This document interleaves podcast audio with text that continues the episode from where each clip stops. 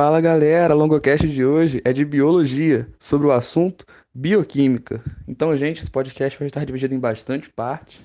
Como vocês já devem ter visto no Instagram, por conta de alguns estudos que eu tenho acompanhado sobre a questão de podcasts e processos de aprendizagem, vários deles estão afirmando, né, assim, inicialmente que quanto mais curtos os podcasts e mais divididos conforme a área do conhecimento, melhor para o processo de aprendizagem. Então, tentando me manter antenado em relação a isso, vou estar procurando participar é, com alguns podcasts um pouco menores, porém mais bem divididos.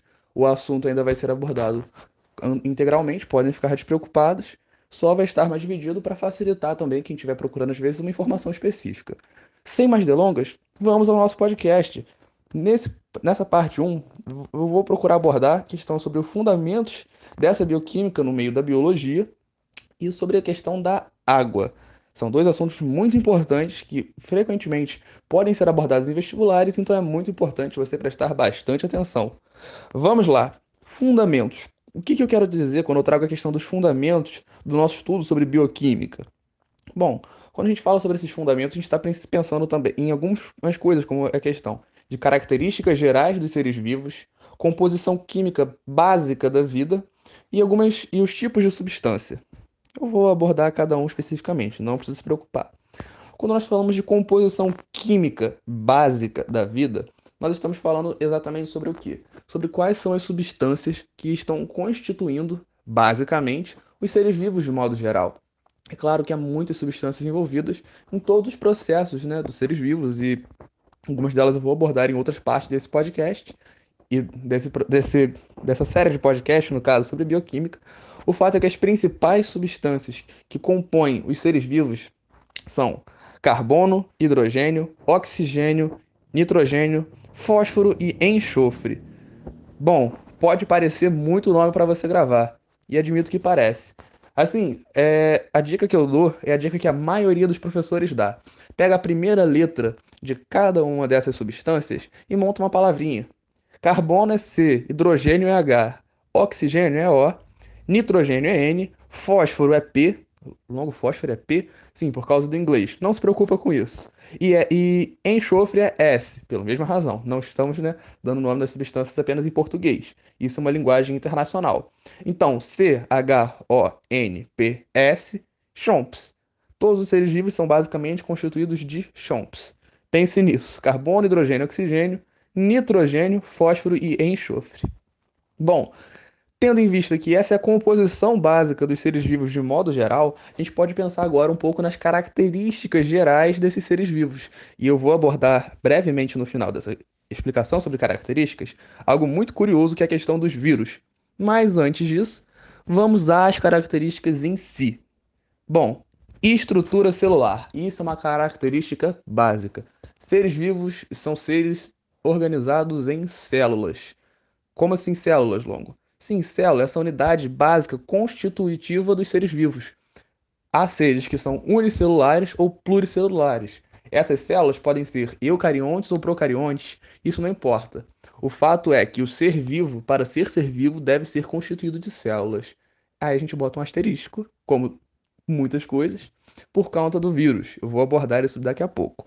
O fato é, estru possuir estrutura celular, ou seja, ser feito de células ou de célula, no caso de seres unicelulares, é uma característica geral dos seres vivos. Outras características: reprodução, mutação e hereditariedade. Quando a gente fala sobre essa questão de reprodução, é poder gerar descendentes, ou seja, poder gerar, digamos que filhos, ou seja, uma linhagem que vai dar prosseguimento à própria espécie. E quando a gente fala de hereditariedade, a gente também está falando um pouco sobre a questão de características que vão sendo passadas através das gerações. E quando a gente fala de mutação, está relacionado justamente à composição de, de material genético dentro desses seres vivos. Afinal, uma coisa que é comum a todas as células é a presença de material genético. Então, esse material genético pode se apresentar de diversas formas, isso não é assunto para a gente se preocupar nesse momento de agora, depois a gente vai ter que se preocupar bastante com isso, aliás. Porém, por hora, pense, é, é uma característica básica dos seres vivos, é, por ser constituído por célula, apresentar material genético.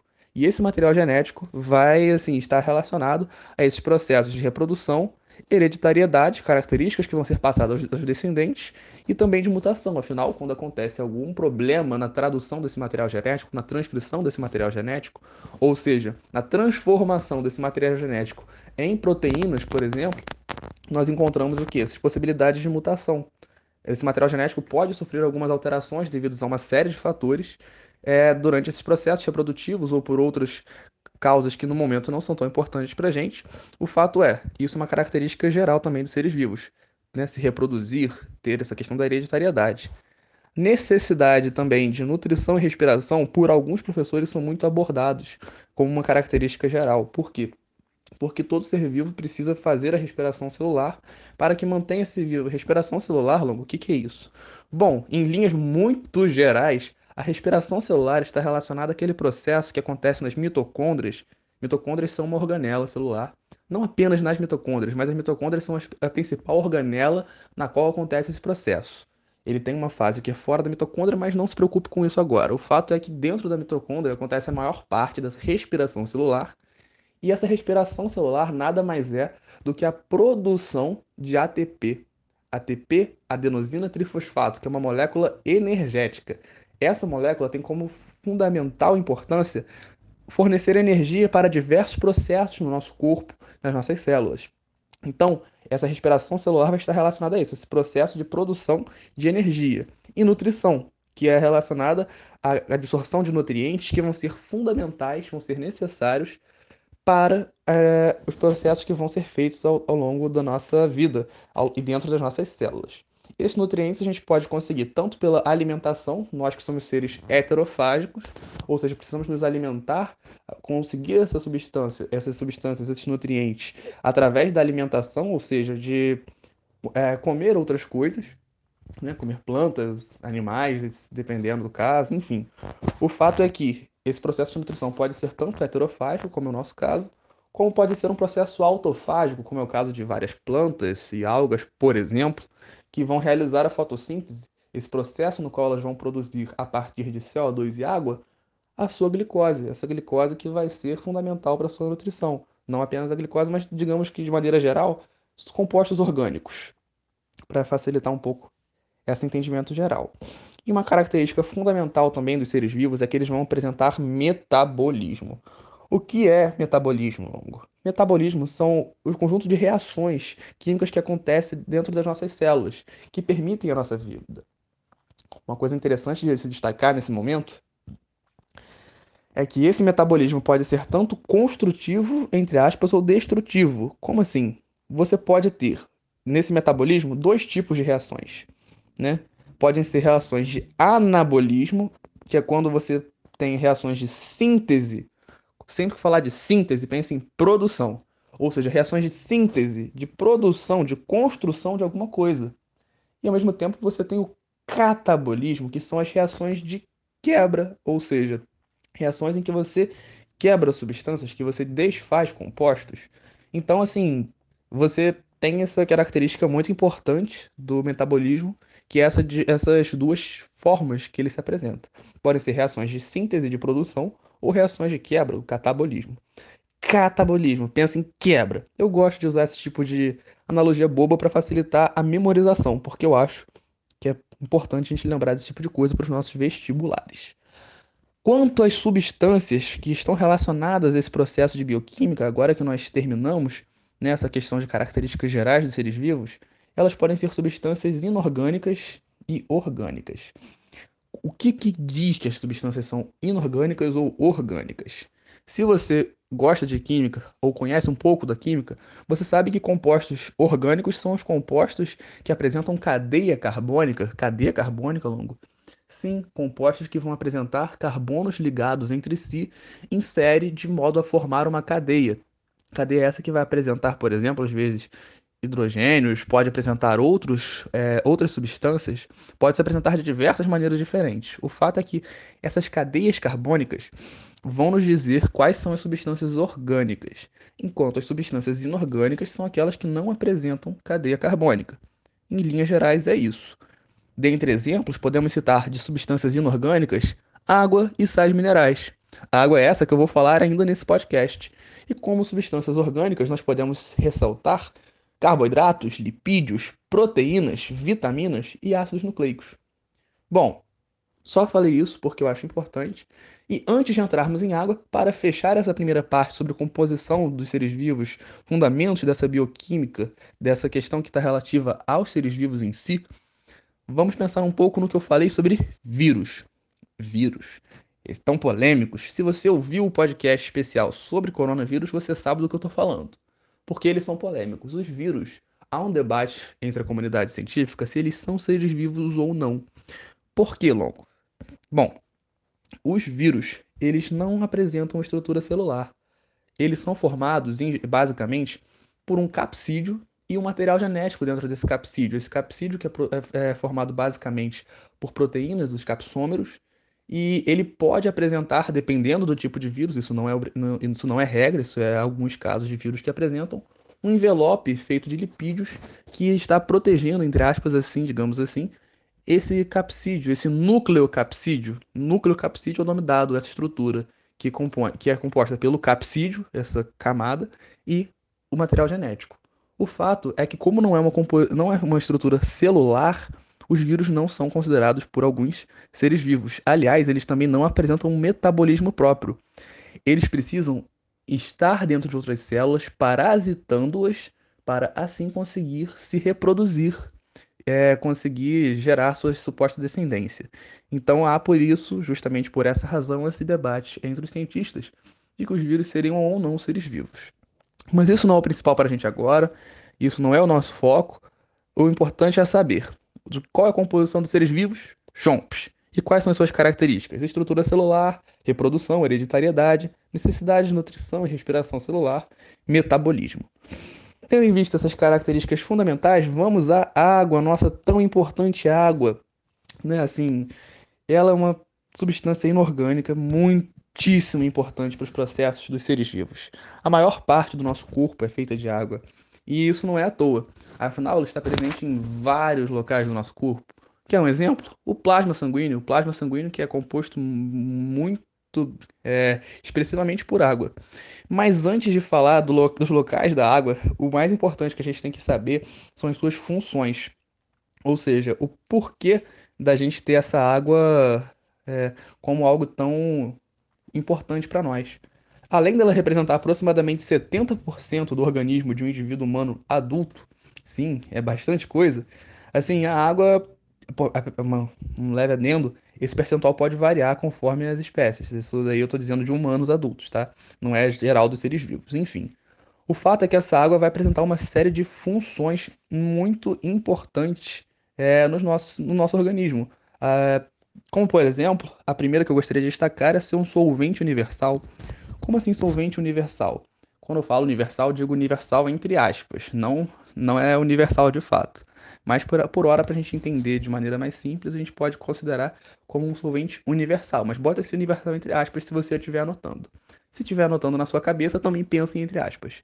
O fato é que a gente fala que a água é esse suposto solvente universal porque ela é capaz de dissolver, promover a dissolução de uma grande parte de substâncias, da maior parte, eu diria, assim, das substâncias que a gente pode ter como necessárias, digamos assim. Não digo a maior parte, no caso, porque há muitas substâncias que a água não dissolve. E longo, como é que eu sei o que, que a água dissolve e o que, que a água não dissolve? Vamos voltar um pouquinho para a química para a gente entender isso? Espero que vamos. Bom, a água, se você não se lembra, era formada por um oxigênio ligado a dois hidrogênios, tanto que a água tem a fórmula básica de H2O. Esse oxigênio que fica no meio está ligado a essas duas águas, né? Esse, ah, perdão, essas duas águas não, esses dois hidrogênios, perdão. E ele vai acabar adquirindo uma polaridade. Porque devido à sua distribuição elet eletrônica, ou seja, os seus elétrons na sua eletrosfera devido a essa distribuição, no momento em que ele se liga, ele vai acabar propiciando a formação de polos. Isso também se deve à sua eletronegatividade. Mas eu não vou estar tá abordando agora tão aprofundadamente isso. Isso é assunto para química. No momento, que você precisa saber é que a água é polar por conta desses polos que vão se formar devido a essa conformação geométrica, né, que é uma conformação angular, ou seja, vai, não vai ser linear a formação da água vai apresentar, por conta desses elétrons que vão estar, entre aspas, sobrando no, no, oxigênio, vai formar uma espécie de ângulo com as duas águas. E isso vai propiciar, além da eletronegatividade, essa formação de polos. Esses polos vão ser fundamentais para a gente entender a água enquanto um solvente. Por quê? Substâncias polares vão se misturar com outras substâncias polares, enquanto substâncias apolares vão se misturar com outras substâncias apolares. Sim, então quando nós falamos sobre água, nós estamos falando sobre uma substância polar. No momento que estamos falando de uma substância polar, nós pensamos numa substância que dissolve outras substâncias polares. Isso é então solvente, entre aspas, universal, porque ela dissolve os compostos que sejam polares. Os apolares é outra história. Um exemplo de apolar, lipídios, mas isso é mais tarde. A parte sobre lipídios é só a parte 5, então não é assunto para a gente se preocupar agora. Transporte de substâncias. A água é muito importante para transportar essas substâncias. Por exemplo, quando eu falei sobre a questão do sangue, o plasma sanguíneo, a água vai estar muito é, percentualmente participando da formação desse sangue, na forma do seu, desse plasma, através desse plasma, atuando nesse transporte de substâncias. Além disso, a gente pode é, ressaltar o fato da atuação da água em algumas reações. Como assim a atuação da água em reações, Longo? Explica isso. Bom, a água ela vai participar de reações como, por exemplo, reações de hidrólise, e reação de síntese por desidratação. Meu Deus do céu, Longo, o que, que você está falando?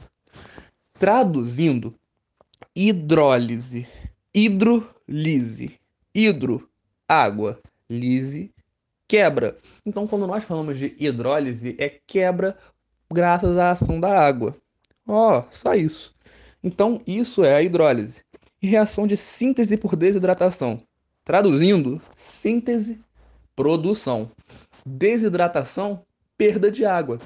É quando duas substâncias, por exemplo, vão se formar, causando uma desidratação. Um exemplo disso são as ligações peptídicas, ou seja, ligações que acontecem entre aminoácidos para formar as proteínas. Quando você vai ver essas ligações se formando, você vai ter a perda de uma molécula de água, ou seja, um agrupamento OH, uma hidroxila, vai se juntar a um hidrogênio, vão formar uma água e essas valências livres, entre aspas, ou seja, essas, essas posições que eles ocupavam, vão se ligar dentro desse composto, dentro desse suposto aminoácido, no exemplo que eu dei, para, para a formação de uma nova substância. Ou seja, essa síntese, essa produção de algo novo vai acontecer graças à desidratação, a perda, no final das contas, de uma molécula de água. Essa molécula de água que vai se formar ao final do processo. Por isso dizemos síntese por desidratação, a produção de água de algo graças à perda de água. A função, uma função muito importante, que é a função termorreguladora. Como assim, longo? Termorreguladora. Termo, temperatura. Reguladora, não preciso nem falar nada, né? Que eu estou na regulação da temperatura. Quando nós falamos de ser uma água participar dessa termorregulação, é porque ela apresenta um elevado calor específico. Ela não, ela não vai ter uma facilidade para se aquecer. Quando nós falamos de calor específico, vamos lembrar um pouquinho tanto da física quanto da química, que é abordado em ambas as matérias, principalmente na calorimetria da física. Calor específico em relação à água é a quantidade de calor necessário para aumentar em 1 grau Celsius 1 grama de uma substância. Então, a água vai ter um elevado calor específico, ou seja, vai ser necessário um uma grande quantidade de calor para aumentar a temperatura de um grama dessa substância. Agora pensa, se eu falei que aproximadamente 70% de um indivíduo humano adulto é composto por água, o que, que você espera quando essa maior parte da composição desse indivíduo adulto tem uma dificuldade para aumentar a sua temperatura? Ou ainda para reduzi-la, no caso, né? Você encontra o quê? Uma, uma, uma suposta estabilidade em relação à sua temperatura, ou seja, a água vai atuar como um termorregulador justamente por conta disso e ela também vai evitar essas variações bruscas de temperatura de diversas outras maneiras, como é o caso de suor, por exemplo. Quando a gente soa, essa água que a gente está eliminando vai atuar também, por exemplo, absorvendo o calor do corpo, ou seja, tirando esse calor que estava na gente. De maneira muito simples, é isso.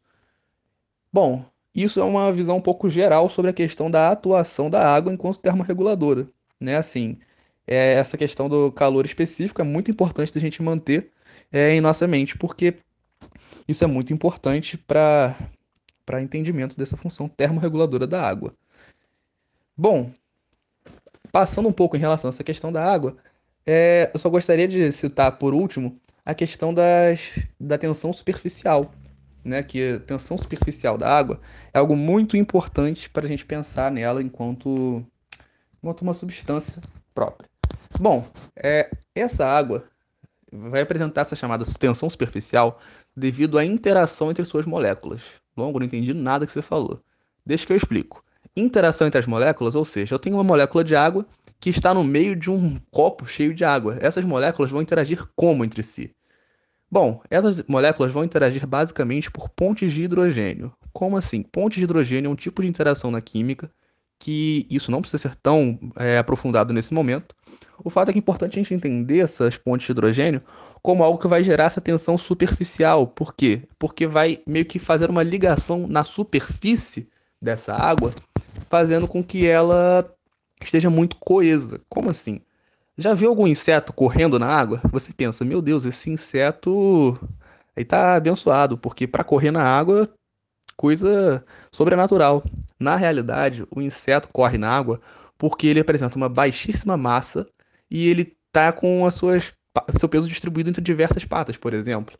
E isso vai propiciar o quê? Que ele consiga andar sobre a água sem quebrar essa tensão superficial, ou seja, sem romper essas pontes de hidrogênio. Essas pontes de hidrogênio que vão manter o quê? A superfície da água unida, muito coesa, por isso tensão superficial. Você por acaso já caiu às vezes numa piscina ou algo do tipo de barriga?